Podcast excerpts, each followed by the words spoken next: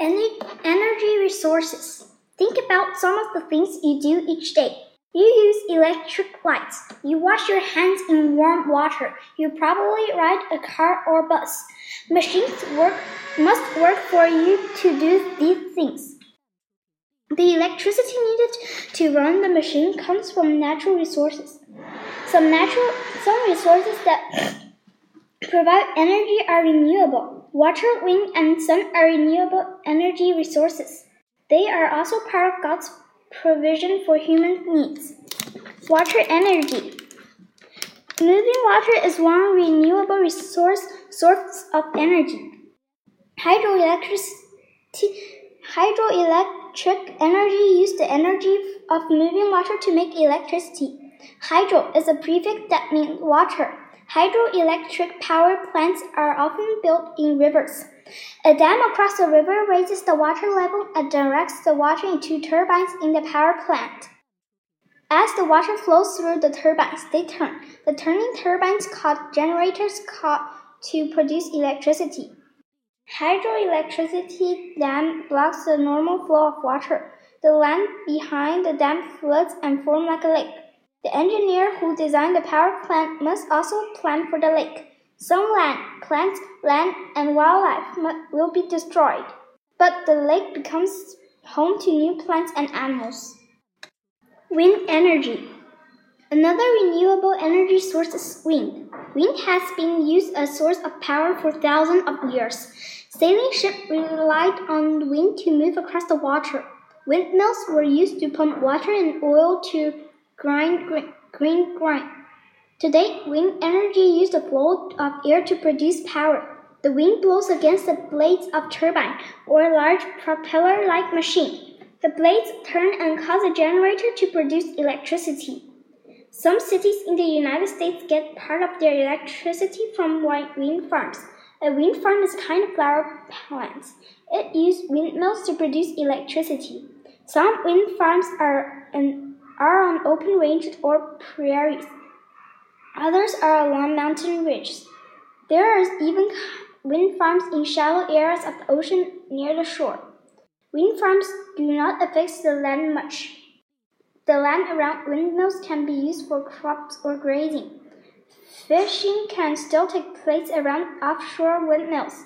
However, wind farms are not perfect energy sources. Most windmills are very noisy. They can also ruin a scenic view. Windmills prevent a danger to birds. Offshore wind farms block up, block up large areas of water to shipping.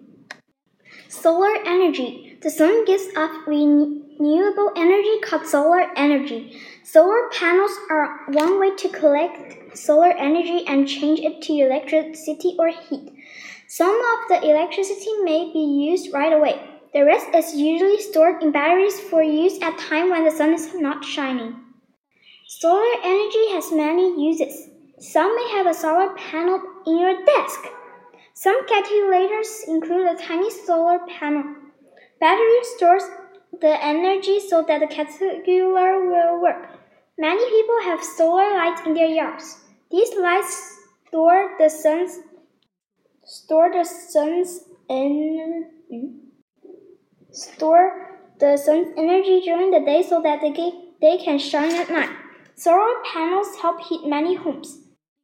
At the North and South Poles, scientists use solar panels for their power.